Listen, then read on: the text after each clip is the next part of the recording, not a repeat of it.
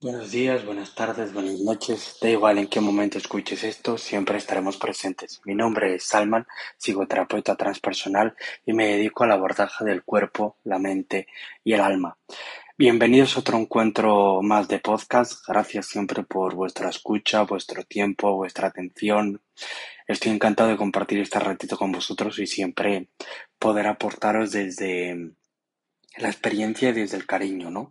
Y que esto a los oídos a los que llegue pueda hacerles, nutrirles un poco más, eh, darle un poco de, de, faro de luz a veces a situaciones tormentosas personales y, y, a veces es una palabra es capaz de revolucionar el, el mundo de alguien, ¿no?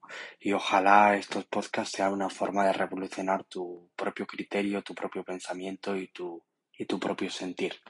Hoy vengo a hablaros del tema de las rupturas, de cómo esto afecta a nuestra vida, las rupturas de pareja, de qué forma suceden, por qué suceden, cuál es el veneno principal en ese tipo de situaciones, cuándo es momento de terminar una relación y cuándo es momento de seguir intentándolo, eh, la forma mejor posible de gestión para cuando se produce una ruptura, cómo podemos asumirlo, cómo podemos hacerlo, cuál es la mejor manera posible para abordar este tipo de casos. Así que bueno, allá vamos.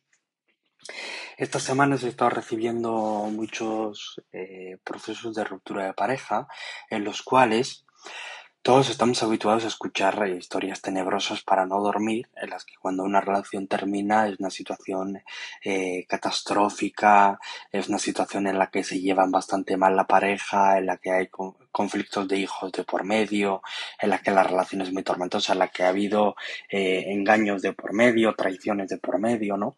Pero también hay una clase de relaciones, que esto es algo que la gente ve menos, que son esas relaciones que terminan por amor, que terminan desde la honestidad, desde la verdad, desde la integridad, desde el corazón, eh, aceptando que ya no quieren permanecer juntos o que el camino conjunto se ha terminado, ha concluido y se quiere poner fin a esto, ¿no?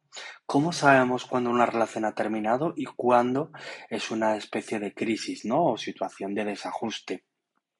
Sabemos que una relación ha concluido cuando eh, en tu corazón sabes que no quieres continuar con esa persona, que no hay nada que te aporte, que te sume, que te, te sostenga, ¿no? Simplemente es una relación eh, cordial, correcta, pero no hay eh, afecto, no hay ternura. A veces los pacientes plantean, lo quiero como un hermano o como una hermana, pero no como una pareja. ¿Cómo se sabe cuando se quiere a alguien como un hermano y cuando se quiere a alguien como una pareja?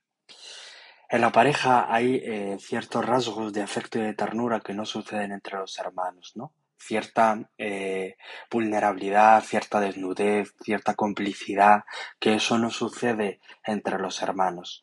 Em, te muestras exactamente como eres, te desnudas exactamente como eres, eh, cuentas en la intimidad eh, cosas que no contarías a nadie fuera. Y esto sucede en una pareja y no sucede en una relación cordial entre una pareja o lo que la gente considera, eh, lo percibo como un hermano o como una hermana. Bien, partimos de la base de que la diferencia entre una pareja y una pareja que se ha convertido en hermandad es una pareja que generalmente se ha roto el vínculo de la comunicación, aunque, ahora entraré a esto a eh, distinguiros los diferentes tipos de, de veneno que existen. Cuando una relación llega a fin, y cuando una relación llega a fin por amor, es un momento que es agridulce, es una despedida tierna, es una despedida amorosa, es una despedida cariñosa en la que las personas se despiden los unos a los otros, se agradecen los unos a los otros, eh, eh, valoran el tiempo aprendido juntos, el camino recorrido juntos y generalmente esto es una relación que suele terminar luego en una profunda amistad o en un profundo cariño. Sí, también existen este tipo de relaciones, aunque las escuchamos poco. Cuando hay una relación conflictiva, evidentemente entran egos personales, entran necesidades personales y entran eh, desconfianzas personales. Pero hay otro tipo de relaciones, que es la de la que estamos hablando hoy, de esas que terminan con amor, con cariño, con afecto y con ternura. Cuando esto sucede, cuando una relación termina, generalmente alguna de las partes se siente culpable y te dicen siempre, es una persona maravillosa, es una persona perfecta, es una persona idílica, pero no lo siento como una pareja, ¿no? Lo tiene todo para ser una pareja, pero no siento que deba ser mi pareja. Generalmente esto en qué se ve afectado? En la sexualidad. Generalmente cuando en la sexualidad hay congeniación cero, hay atracción cero, hay bioquímica cero, generalmente la pareja lo que piensa es, bueno, es una persona ideal, pero no lo siento como mi pareja, como un afecto, ¿no? Como algo más íntimo o más cercano. Después de plantear todo este tipo de cuestiones, cuando se toma una decisión así, generalmente la persona que ha tomado esa decisión se siente culpable. Bien, porque siente que pierde a alguien que lo podría tener todo, con el que solo hay una parte en la que no funciona. Pero esta parte que no funciona es importantísima y es vital, porque el amor se construye en la cercanía, en la intimidad, en la vulnerabilidad, en el afecto, la ternura, en, en, el cuidado, en la mirada, en la caricia. Y si esto no sucede, se va perdiendo poco a poco. Y simplemente hay relaciones que en un momento determinado la historia se rompe se simplemente dejan de sentir el uno por el otro y se acaba. ¿Cuándo sabemos que una relación termina? Cuando se puede intentar y decide no intentar. Cuando se decide no intentar, se acabó. Cuando se decide intentar, siempre hay posibilidad de trabajar, de abordar, de, de intentar comprender al otro. Bien. Cuando una relación se ve abocada a esta situación, cuando no comunican.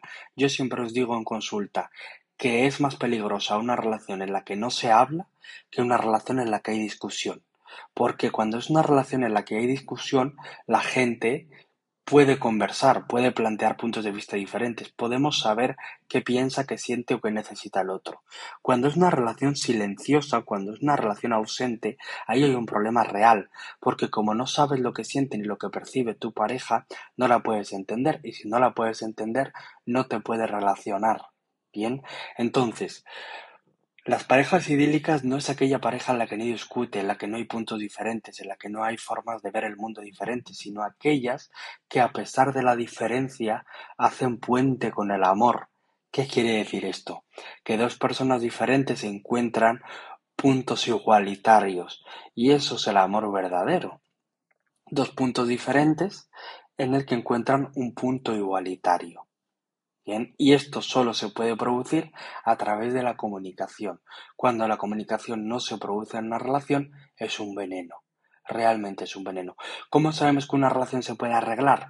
Cuando sucede esa comunicación, cuando de repente hay dos puntos contrapuestos, eh, persona 1 piensa determinada cosa y persona 2 piensa otra cosa diferente y se intenta llegar a un punto conjunto que beneficia a ambas partes. Mientras hay comunicación hay arreglo, si no hay comunicación, la relación está terminada, está acabada. Bien, cuando llega el momento de la comodidad, de la comodidad y además incomunicada, ese es el fin de una relación. Cuando se produce estado de cotidianidad diario, es decir, todos los días hacemos lo mismo, vamos al mismo sitio, a lo que llamamos monotonía y aparte hay silencio afectivo, la relación está terminada, no hay nada más. Bien, cuando lo que hay es un silencio, pero hay afecto, lo que hay es un problema de comunicación. Hay que hablar, hay que expresar, hay que contarle al otro qué necesitas, qué te apetece, qué, cuáles son tus principios, tus valores, eh, lo que tú quieres de tu pareja, ¿no? Porque la otra persona no es adivina y como no es adivina tiene que conocerte y por tanto entenderte. A veces hay casos que me dicen, Jolín, pero es que llevamos 10 años juntos, que esto no lo sepa de mí y siempre os digo lo mismo, puede no saberlo de ti. Puede no saberlo de ti porque tú, aunque lo hayas repetido 40 veces, necesitas repetirlo la número 41. Bien, evidentemente, todos sabemos cuándo hay interés y cuándo hay dejadez. Todos sabemos cuándo lo intentamos al número 42 y hay interés por aprender y cuando se intenta al número 42 y hay dejadez. Hay maltrato, hay abuso, hay sobrecarga, hay engaño, hay traiciones. En el fondo, todos sabemos dónde debemos estar y dónde no debemos estar. Una relación es posible y es resolvible cuando hay un problema de comunicación y no de afectividad. Y una relación está terminada cuando hay silencio comunicativo y silencio afectivo. Cuando una relación termina, los pasos son los siguientes. Primero se comunica y se expresa. Segundo, se deja que la otra persona exprese también sus necesidades. La otra persona que ha sido dejada intentará buscar opciones o eh, dar, dar recursos. Si la otra persona lo tienes claro, has decidido que no quieres continuar, debes comunicar de forma expresa que no quieres continuar. Cuando me preguntáis cuándo se tiene que llevar sus cosas, cuándo debo concluir el proceso, cuanto antes. Porque si no, lo que hacemos simplemente es velar un cadáver. Y velar un cadáver se pudre se nos pudre. Y esto es importantísimo valorarlo. Cuando una relación termina, cuanto antes gestionemos lo que haya que gestionar y concluir lo que haya que concluir, antes iniciamos un nuevo camino o una nueva ruta o una nueva senda. Hay parejas que han terminado y siguen conviviendo juntas. Hay parejas que por los hijos tardan más tiempo, ok, pero hay intención de movimiento, hay intención de cambio. Y después de eso se realiza una despedida afectuosa, una despedida cariñosa los casos en los que se puede. Bien, en los casos en los que no se puede simplemente se concluye y ya está. Y estos son los procesos cuando una relación termina a nivel eh, estratégico o estructural. A nivel emocional, cuando esa persona se va, primero sientes vacío, o quedad como si estuvieras hueco por dentro. Segundo, sientes soledad. Tercero, te acuerdas constantemente de esa persona a cada sitio y a cada espacio que vas. Y la cuarta sensación es que es una, es una especie de mono, como de necesidad constante de estar en contacto eh, o de estar presente todo el rato con esa persona. Esto eh, son efectos normales en una ruptura en la que hay dolor, hay vacío, hay echarse de menos, pero eso simplemente lo cura el tiempo y el espacio. Poco a poco esas emociones también se van colocando y hay que tener espacio para que las cosas se coloquen. Cuando es una eh, es un fin de una relación afectuoso y cálido están las dos partes irremediablemente de acuerdo, lo que siempre le pido a mis pacientes es una carta de despedida, un escrito a esa persona para despedirte de esa persona, no a la persona presente, porque a lo mejor quieres mantener una amistad, sino a la persona con la que tú mantuviste una relación afectiva. Se, se le hace un escrito de despedida, de amor, de gratitud, de cariño y de afecto.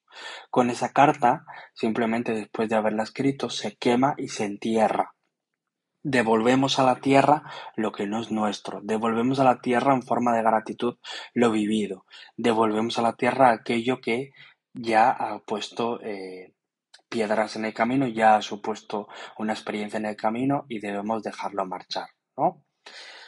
Y las relaciones que son más conflictivas, generalmente utilizamos la parte más estructural, que es movimiento, movimiento, movimiento, movimiento, hasta que se concluyen. Y una vez que se concluyen, luego se hace la despedida. Y ahí es valorar cada persona en función de la circunstancia en la que se encuentra. Como en este podcast no podemos abordar todas las opciones, esto es un esquema general de cuándo saber que una relación termina y cuándo no, y una vez que se pone fin, cuáles son los procesos a seguir. Espero que en este podcast eh, os sirva, os influya, os permita analizar vuestras relaciones, os permita ver eh, en qué punto os encontráis, también os permita valorar eh, la parte bella con la que compartís la vida con esa persona, que podáis valorar en vuestra casa, vuestra familia, vuestras vidas, también las parejas que tenéis o, o valorar también el amor que tenéis. Y cuando una relación que no funcione, espero que también este podcast pueda ponerte un poco de luz o un poco de faro a, ese nubarrón mental o a ese caos en el corazón. Gracias, gracias, gracias, gracias siempre por acompañarme eh, en otro encuentro más y como siempre, hasta la próxima.